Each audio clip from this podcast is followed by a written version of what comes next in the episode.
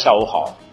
在我的电脑里面有一个 Word 文档，大家看到了，名字叫做“享年”。享年就是享受生命年数的意思。我是在自己三十岁生日的时候给自己建的这么一个文档。为什么要建立这么个文档呢？因为我特别想知道有哪些我喜欢的人在他们三十岁的时候就没了。这样，如果我过了三十岁，我就觉得哎，自己比他们值了。所以我上网一查，我发现英国诗人雪莱三十岁的时候没了。那时候他划着小船在湖上旅行，遇上暴风雨，他就淹死了。还有这一位，这是写“人生若只如初见”的清代词人纳兰性德，他在三十岁的时候病死了。接下来，我每年都在我那个 Word 文档里面添加着那些享年的名字，然后我发现自己活过的人越来越多。当我三十一岁的时候，我发现我活过了黄家驹；三十二岁的时候，我活过了李小龙。这知道是谁吗？三十三岁的时候，我活过了欧洲历史上最伟大的军事天才亚历山大大帝。三十四岁的时候，我活过了蔡锷将军；三十五岁的时候，我活过了唱一生何求的陈百强。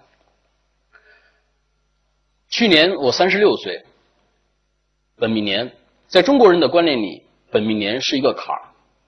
我上网一查，我发现这个坎儿，英国诗人拜伦没有过，一辈子只娶了一个老婆的明孝宗皇帝。呃，朱佑樘没有过，还有深受宅男们喜欢的日本 AV 女星范岛爱也没有过。但这个坎儿我过了，我不光过了，还出了自己人生的第一本书，我觉得自己很幸运。这本书的名字叫《别处生活》，我写了二十个普通人的故事。刚才大家开场的时候看到了那些呃普普通的人的故事。这些故事呢，发表在这个《生活月刊》杂志上。到现在为止，我在这本杂志一共工作了八年的时间。说到记者这个职业，每个人对他的想象都是不一样的。前段时间，呃，我们的中学同学建了一个微信群，当他们知道说我在当记者的时候，都纷纷表示说这个记者好啊，可以游山玩水。呃，吃吃喝喝的，当然，并不是每一个记者都能够像那些呃体制内的记者一样，他们可以呃那么滋润。我们这本杂志呢，经常派我去一些老少边穷的地区，所以在某一些情况下，吃喝呢会变成一种负担。大家看到这张照片，在我这个照片除了我身边的那个穿白衬衣的。那位兄弟，除了他现在还有我，我们还呃活着以外，其他的大部分人可能都已经不在人世了，因为他们都是艾滋病感染者。呃，我当时在云南思茅的时候，每天都和他们在一起吃吃喝喝，在我们吃饭的时候有这么一个默契，就是我和摄影师吃这边的菜，他们就会吃另外一边的。就好像一盘菜里面有一道无形的线，分隔着两个世界。当然，并没有一条实实在在的线来保证谁是不被感染的。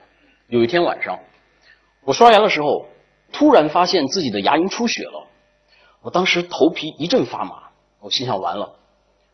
我虽然知道唾液是不传染艾滋病的，但是血液会。这什么意思呢？就是意味着。在那群我们每天吃饭的那群人当中，如果有其中一个，他们有口腔有创口，那么这个创口就会感染到他们的筷子，然后筷子会感染这个菜，然后我再吃了这个菜，我的口腔出血就会让我感染上这个艾滋病毒。我当时用一个特别沉重的声音，我记得我跟摄影师高远说：“我说高远。”我牙龈出血了，在那个情况下，大家都知道这是什么意思。然后让我没想到的是，他用更沉重的声音跟我说：“小叶，我的牙齿也出血了。”那天晚上，我们俩都没睡觉。我们就在想，如果我们俩都感染了，那么接下来这个四到八年这个潜伏期，我们这个余生啊，我们该怎么来度过？呃，回到北京以后，这个我们跟领导汇报了一下，这个公司领导出于对整个公司其他同事们的安全考虑，第一时间就安排我们去做了 HIV 的检查，还好没事儿。但是我记得那段时间，你走在大街上，看到每个人都觉得感染者，感染者。这就是我那位摄影师朋友。我记得当时，当时我跟他说这怎么办的时候，呃，他说他比了一个，他说要死脚朝上，不死翻过来，随他去吧。这就是一个呃勇敢的摄影师。呃，我们俩很好的兄弟，让呃跑遍了大半个中国吧。这还是一些年轻人，呃，这是在吉尔吉斯斯坦的杰提姆，那儿有亚洲最大的一个铁矿，一个中国公司买了它，然后这些年轻人在那儿工作，然后我们去那儿写他们。从吉尔吉斯斯坦的首都比什凯克到这个杰提姆呢，路程很远，中途会会经历呃经过一个叫做呃以塞克湖的地方，就是这儿。唐朝诗人李白就出生在这个湖的北岸。而我们呢，就从去和回来都要在这个湖的南岸住上那么一晚上。回来的时候，我就跟摄影师提议说：“我说我们到湖边去走一下。”他就跟着我去了。然后记得那天晚上，呃，月光很美，湖也很美。然后我们在这个良辰美景中散步的时候，就过来了两个当地人吧，就嘀里咕噜的就跟我们说了一通当地话，我们也没明白是什么意思。但是当其中一个他突然伸手去抓摄影师身上的那个相机袋子的时候，我们就明白了，遇到歹徒了。呃，当记者做记者这个行业，你一年两年你可能碰不到什么，但是十年八年的你就一定会碰到这种事儿，这是一个概率问题。所以我们之前跟摄影师商量过。在国外采访，如果遇到这样的事情，那我们怎么办？这个公司他们的那个专业相机都是十几万一台的，就是你回去你也说不清楚，没准让你赔一半，你也是一个好几年白干了。所以我们当时商量说，如果碰到这样的事情，那我们就微笑着说一二三，突然出拳就把对方干倒。啊，那天晚上也一样，我们说，哎呀，终于有这样的机会了。然后我们就微笑着说。一二三，啪！然后就把离我们最近的人就打倒了。打倒以后，你必须要跑啊，对吧？然后我们就跑，刚跑两步，就枪声就响了，啪啪，就枪声就响了。然后枪声一响，然后我就闻到一股糊味儿，我也顾不上是哪糊了，然后就那个跑的那个那个那个路线就一下变成 S 型了。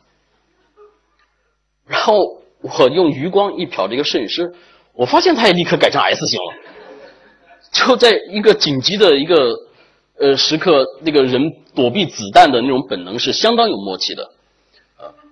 最开始我们是朝比我们呃离我们比较近的一片呃有几家商店，我们朝那商店跑，但没想到的是，当我们在前面跑着，枪声在后面响着，然后前面那那一排商店就啪啪啪，那灯全关了，然后那卷帘门哗哗哗就往下拉。我们说：“哎呀，这这太不好客了。”然后我们就 转朝我们住的酒店的方向跑，然后跑跑跑跑跑，就跑，还好就安全的就跑回酒店了。回去以后我就发现，哦，我胳膊中枪了，然后摄影师呢，他屁股中枪了。然后当地的朋友就说：“哎呀，那那那得赶紧取子弹啊！”然后就开着车就连夜就当那个酒店就不住了，连夜我们就回比什凯克取子弹。取子弹的路上，那当地的朋友就给他们的律师打电话，就说我们中国记者中枪了。然后律师就问他说：“还活着吗？”当时我心里面咯噔一下，我就觉得，其实人的生命啊，就是别人嘴中的一句话，一句答案。如果当时那个答案是死了，哎呀，我就想，我就一算，享年三十三岁。摄影师悲催一点，享年才三十二岁。那如果说死了一个，那我想，是不是我呢？如果是我的话，我怎么去跟领导和这个摄影师他的亲人交代呢？呃，到了那个比什凯克以后，然后他们的律师就问说：“是什么枪打的你们呀？”说没看见，小手枪吧？他说：“哎，是这种吗？” 因为在当地，你只要到医院去开一个证明，说你不是神经病，你就可以到户外用品店去买这么一把手枪，是俄罗斯的小口径手枪。呃，经历了这个事情以后，我们就不敢那么莽撞了。特别是在国外，呃，我记得还有一次我们在坦桑尼亚采访，碰到在晚上碰到一些呃一群这个黑人小孩也是拿着刀来抢相机。这个时候我们就不再数什么一二三啊什么什么，他就直接就跑，就朝那个有光的地方跑，一边跑一边喊 “help help”，然后一边对着小孩喊 “fuck you fuck you fuck you”。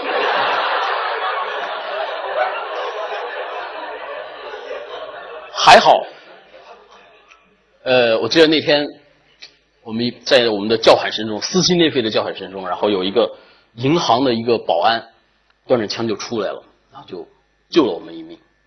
这就是那个非洲帅哥。当时我很紧张，啊，呃，然后后面我们的这个中国的朋友就告诉我们说，呃，你在非洲，你晚上出去，你不要带钱，你也不要带包。你可以带一样东西，带什么呢？Bible。你就他们来抢你，你就说 I have no money, I just have Bible。他就会不好意思的就走开了。实际上，刚才我说的那些突发的那些危险的事情呢，并不会给人带来那种濒死的反应，那种那种想象。我第一次有这种濒死的感觉是什么时候呢？是在二零零四年的这个地方。可可西里无人区，当时我去采访那儿的巡山队员，然后我们住在这个地方，这个叫做左乃湖，呃，有很多那个盗猎分子，他们会趁着呃藏羚羊产小羔羊的时候，跑到这个地方来去猎杀那些藏羚羊，所以我们就在这个地方就搭了一个帐篷，然后我们就建了一个保护站，是一个季节性的保护站，就如果有盗猎分子来，然后我们就他们就不敢来了，啊，白天呢你工作啊什么这都没有问题。到了晚上，太阳没了，人就会有高原反应，而且会越来越严重。高原反应对于大多数人来说只是一个名词，但是只有你亲身的经历过后，你才会知道那是一个什么：头疼、胸闷，然后你的嗓子里面就像有人用那个木头棍儿，然后不停的搅、不停的搅、不停的搅，然后就很难受。他们巡山队的朋友就跟我说：“说小袁同志，你忍一下。”等天亮了就好了噻，我就忍啊，我就在这个痛苦的当中，我就我就等待着天亮。我当时看了一下表，一点过五分，然后就在痛苦当中把自己从小到大经历的所有的事情、谈过的所有女朋友都想了一遍，然后想，哎呀，天亮了，该亮了。我再看表，一点过八分，三分钟。那时候我就觉得，哎呀，我是不是快要死了呀？因为有人说，一个人在他临死之前，会把他的一生全部都想一遍，而且用很短的时间。我想，我真的这个那么年轻的生命就没了吗？啊，我还没有后代呢，我还刚买了房子，还没有任何人知道那个房子在几楼几号。还有我这个稿子怎么办呀？这个编辑该说说这个这记者太不靠谱了，然后就。就就糊稀里糊涂的，然后就想想想想，然后就失去知觉了。当我再醒过来的时候，我已经不在这个地方了。巡山队的朋友就跟我说：“他说你知道吗？呃，昨天晚上我们一开始叫你，你都还答应，后来再叫你就没反应了，就给我们吓坏了，所以我们就连夜就开车把你往山下送了。”他说我们当时最害怕的就是那个车在外面坏，在路上坏掉了啊。呃，因为在高原那些吉普车是非常容易坏掉的，所以从那儿出来以后，我写了一篇文章，叫做《无人区作证》。然后当时我是在《经济观察报》，这个报纸在飞机上有，有一个企业家就看到了这个报纸，看完以后他就给这个呃可可西里这巡山队就捐了一批吉普车，就是我觉得哎，呃，做记者这个行业还是有一些作用的。呃，有朋友跟我问我说：“你采访那么多人，经历了那么多事儿，记者这个职业对你的？”人生观有什么影响吗？其实这是一个很难回答的问题，因为你每写一个人，他们的人生观都会对你有影响，而这个影响都是不一样的。所以不同的人生观，它交织在一起，潜移默化的就影响着我。但对我来说，可能最大的一个变化是什么呢？就过去我出去采访，然后碰到一些好玩的东西啊什么的，我都会把它买回来。但现在呢？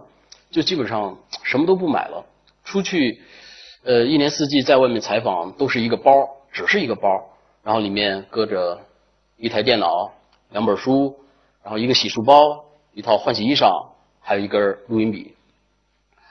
呃，有时候我就觉得，一个包就是我的整个家，家越小，世界反而越大。呃，对于我来说，这是一种很奇怪的。就刚才比如说那个环保的讲那个，我回到北京以后，我发现一切物质上的东西，你就不太那么的去想想想去怎么拥有啊，或者是什么的。呃，我朋友后来到我家，他们看到什么好玩的东西，我就说：“哎，你们喜欢什么就拿走吧。”我说：“这个为什么这么想呢？”就因为我觉得，如果我下一次出去采访，万一回不来了，万一我想年了，那么这这都是些死人的东西啊，是没人要的。我说我现在送给你们，你们会说：“哎呀，这是小念生前送我们的，有一种还特别珍惜呢。”啊，所以当我把这话我跟我姐姐一说，她说：“哎，呸呸呸呸呸呸！”啊，她让我呸呸呸。但是我觉得人生无常，有什么事情是不可能的呢？因为我写过一篇文章，叫做《一辈子好多事也说不清楚》。这篇文章写的是一个彝族小孩的故事。有一次，我听说有一个在四川大凉山有一个彝族小孩特别会唱歌，所以呢，在一次呃这个呃慈善项目的资助下呢，这个小孩就到了北京来参加了一个夏令营。然后他回去以后，回到他的小山村。这个小孩他就跟他们村子里面的小朋友说说，哎呀，我到过北京了，我看过天安门了。然后村子里面没有小朋友相信，他说，哎呀，你在吹牛，你肯定没有去过，你骗我们呢。他为了证明，他就从自己住的小村子，然后走了五个小时的山路，来到这个县城，找了当时带他去参加夏令营的那个老师，要了照片，回去来证明自己是去过天安门的，是去过北京的，啊。那当时我觉得这个小故事挺打动我的，然后我就叫上摄影师，呃，我们就去了那个大凉山的深处那个地方去找那个小孩我觉得这个倔倔的小孩嗯，挺可爱。呃，这个小孩他们家是在大凉山深处一个叫做团结村的地方，那个地方不通车，所以我们只能坐车到乡政府，再从乡政府走三个小时的山路到他们家。路上，呃，有一个乡长陪着我们，因为乡长说，呃，他们那个村子，呃，由于交通闭塞，所以基本上没有什么人懂汉话，所以呢，他给我们当翻译。然后路上说这个阿里日鬼，呃，这个小孩的名字叫阿里日鬼，说这个阿里日鬼他很聪明，怎么怎么怎么样。然后我们就到了阿里日鬼家了，我就发现这个小孩啊，他特别的腼腆，特别的害羞。你问他任何问题，他都不说话。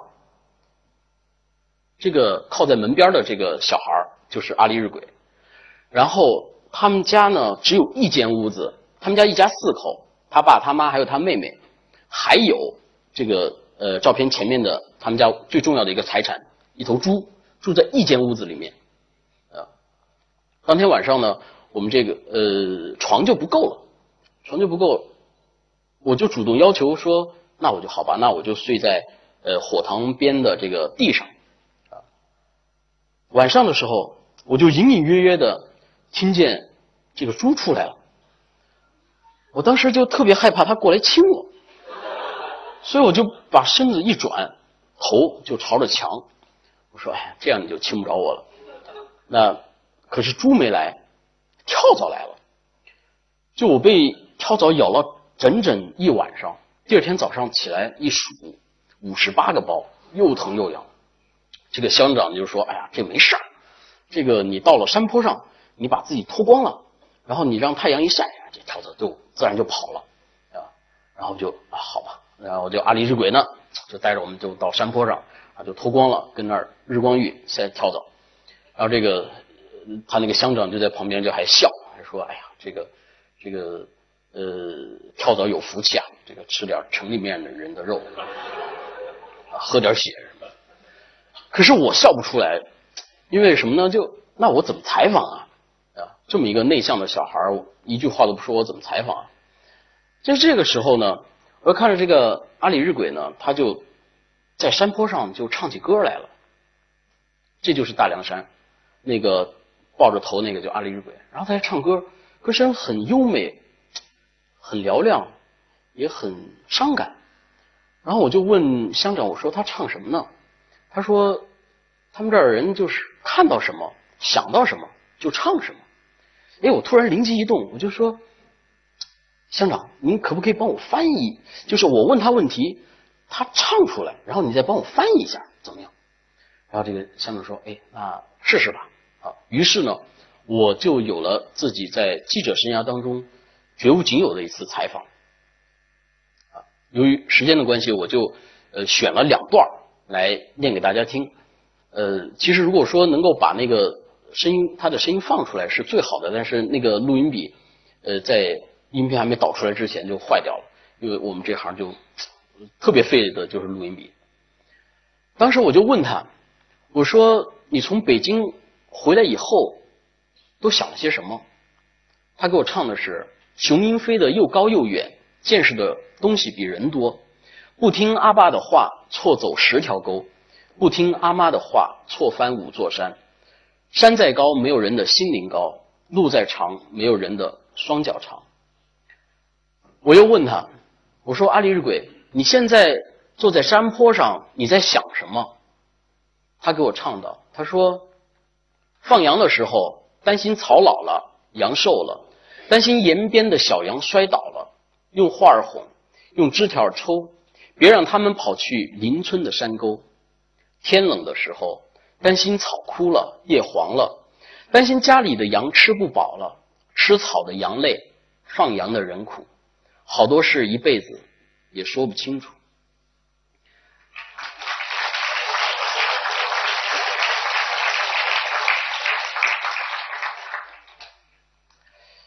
的，好多事一辈子也说不清楚。我有个朋友看了我写的那个《别处生活》以后，就跟我说：“他说你那本书吧，没法一直看下去，因为那些普通人的故事把人带入到一种残酷的现实，让人没法躲进韩剧或者《中国好声音》里。的确，作为在当代的中国，作为一个普通人。”想要很有尊严的活着，并不是一件容易的事。但对我来说，写多了那些生活不容易的人，反而在获得幸福和满足上面就会容易得多。就像那天我从我采访完阿里日鬼，听他唱完歌，从他家又走了三个小时的山路，走到乡政府的办公室，我累极了，困极了。我就在办公室的一个木头椅子上，我就睡着了。醒来以后，我发现那是我人生当中睡得最美的一个觉，仅仅是因为没有跳蚤咬我。从那以后，我到任何地方，只要没有跳蚤的地方，我都能够睡觉。呃，我记得罗曼·罗兰在《约翰·克里斯多夫》里面说过这么一句话，他说。大多数人在他们二三十岁上就死去了，因为过了那个年龄，他们只是自己的影子。此后的余生，则是在模仿自己中度过。所以有时候我会突然觉得自己特别累，因为什么呢？因为我每写一个人，便会跟着他们重复和经历他们的一生，酸甜苦辣，风风雨雨。这些普通人，他们的故事是那么的普通，又是那么的鲜活。其实他们大多数人都只是想简简单单、平平凡凡的过日子，但是我们的社会又这个时代又会把很多种种的忧伤和负担加给他们，所以我一遍遍的写着这些普通人，然后我会突然觉得自己。活了好几好几辈子，然后如果我想年的话，我觉得都好几百岁了。但是如果我还能继续活下去，我会还会在《生活月刊》写这些普通人的生活，因为我觉得这些普通人的那些似乎无人喝彩的故事背后，我能感受得到这个时代的平淡和疯狂。谢谢大家。